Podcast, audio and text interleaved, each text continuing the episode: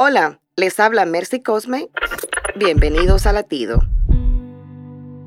Todos los deportes combinan la disciplina, el esfuerzo y la tenacidad. En las carreras de atletismo, por ejemplo, no triunfa solo quien comienza. Es la recta final la que define al ganador. Nuestra vida espiritual es como una carrera. La Biblia nos aconseja que corramos con paciencia la vida de fe y dice, mas corran de tal manera que alcancen el premio. Estos son tiempos difíciles, no hay duda de ello, pero no descuides la reta final.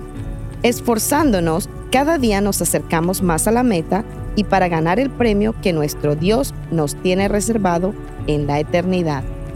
Para escuchar más latidos, visita salvationarmyradio.org.